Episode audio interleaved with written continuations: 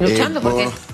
Muy buenos días a Mira, todos, mira, está luchando. a está todos los luchando. televidentes y redescuchas, Eres eh, luchando contra los retos y que hubo en el Eh, 2021. exactamente, eh, sí, pero contento porque Claro. estoy seguro que en el 2022 eh, vamos a tener la fortaleza para afrontar cualquier tipo de estos retos. Eh, yo creo que lo primero que debemos mencionar y de todos los temas que hemos tocado el día de hoy es la importancia, en primer lugar, de que el gobierno esté alineado y de que pueda mantener eh, una comunicación clara y transparente eh, de manera permanente con la ciudadanía.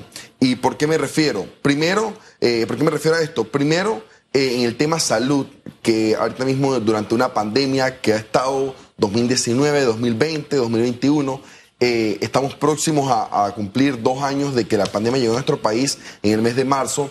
Y sí es cierto que algunas medidas han estado en constante cambio. Eh, es necesario, sobre todo en estas fechas, eh, poder mantener una línea bastante clara en cuanto a las medidas que se están tomando, tanto con respecto a la vacunación como con las medidas de restricción.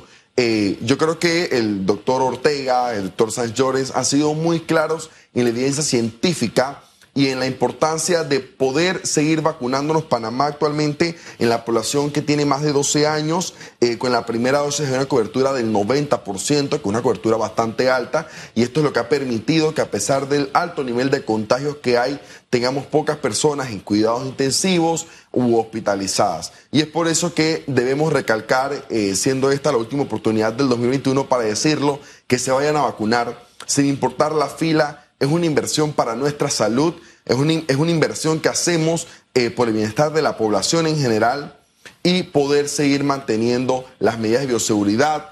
Eh, realmente aspiramos a que se puedan controlar todos los contagios antes del mes de marzo, que es el inicio de clases, sabiendo que hay una población estudiantil de más de 900 mil estudiantes que ha estado dos años eh, fuera de las aulas de clases y requiere para poder nivelar los logros en los aprendizajes, para poder nivelar justamente la pérdida que ha tenido en estos últimos eh, meses con respecto a los aprendizajes, regresar al aula de clases. Y también quería tocar el tema justicia, porque es importante que para el 2022 podamos tener una corte eh, con mayor pronunciamiento, con mayor independencia, pero sobre todo que podamos eh, dar un mensaje al país de que aquí hay certeza de castigo. No podemos seguir viendo a diario, semanalmente, escándalos de corrupción.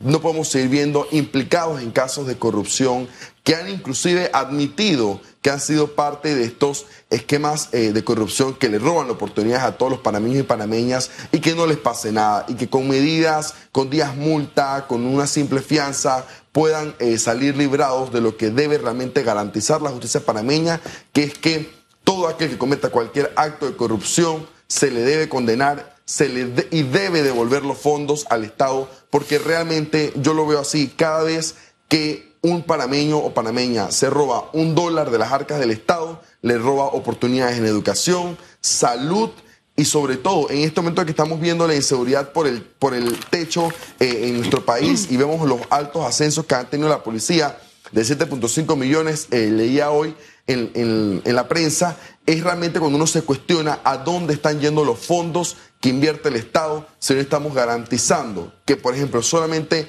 en este rubro, en el tema de, la policía, no estamos garantizando que hay seguridad en la población. El alto eh, traslado que se le dio al MOB, ayer vi un accidente de un ciclista que, que ha quedado en cuidados intensivos producto eh, de, un, de un desperfecto en la carretera. Entonces, yo, yo había enlistado varios retos eh, para el 2022 en educación, salud, seguridad, infraestructura y empleo.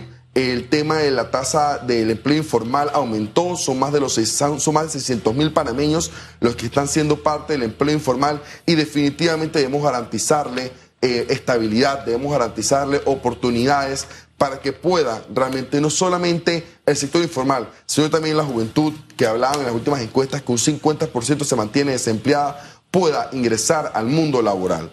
Y un último mensaje, eh, porque para mí es importante decirlo, este 2022 va a ser un año crucial para los panameños honestos, eh, buenos, que quieren dar su cuota eh, quieren aportar a realmente transformar Panamá. Este año, a mediados, finales, van a iniciar la, eh, recolecta de firmas para los candidatos. Y yo sí quería dejar como último mensaje de este 2021 es que todos debemos seguir aportando a nuestro país, sin importar en qué sector, eh, desde el sector privado, ONG, académico, debemos atrevernos a participar, a involucrarnos y a transformar el país cada vez que una persona buena y honesta eh, lidera y trata de buscar ese espacio, se lo quita a una persona que por los últimos años ha seguido las malas prácticas y que nos tiene a donde nos tiene hoy día con un sistema de salud deficiente, con un sistema de salud que no puede garantizar la cobertura a todos los panameños y panameñas, entre otros, sin fin de retos que tenemos para este año. Su lista se quedó corta de decirla, pero ahí veo que está larga.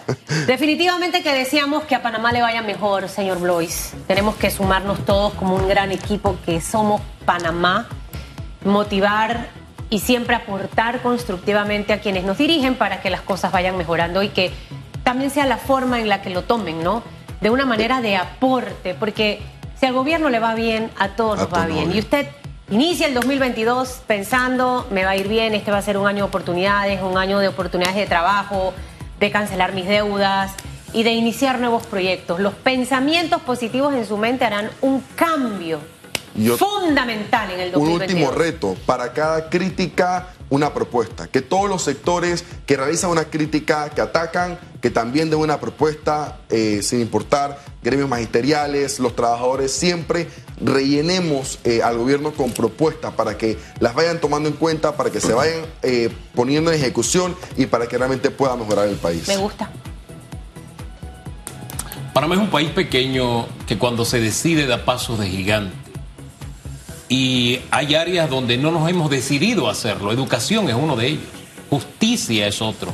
Y por ahí nos vamos. Creo, me uno a la lista. Estaba meditando en la lista que usted presentó, eh, eh, don Jorge Isaac Iglesias Bloise. Y creo que es para meditar, porque al final no se trata del reto de lo que tiene que enfrentar o hacer otro. Es lo que tenemos que hacer usted y yo. Si en educación usted y yo tomamos la decisión correcta y cada uno toma la decisión correcta, vamos a alcanzar mejores horizontes. Igual en salud, así como la gran mayoría hemos tomado la decisión correcta, cada uno podemos tratar de sumar a quienes se han dejado llevar por el temor, por la, por la infodemia, etcétera. Vamos a seguir aumentando. Entonces, así, cada uno, grano a grano, gota a gota, vamos llenando ese vaso y vamos llenando esa, esa playa de retos que tenemos como, como país. El 2022 será mejor porque lo mejor está por venir. Fe y caminemos en dirección de lo que apunta nuestra fe. Mejores días. Mejores días para todos. Feliz 2022 para todos y nos vemos el próximo año. Abrazo, bendiciones. Hugo Famán.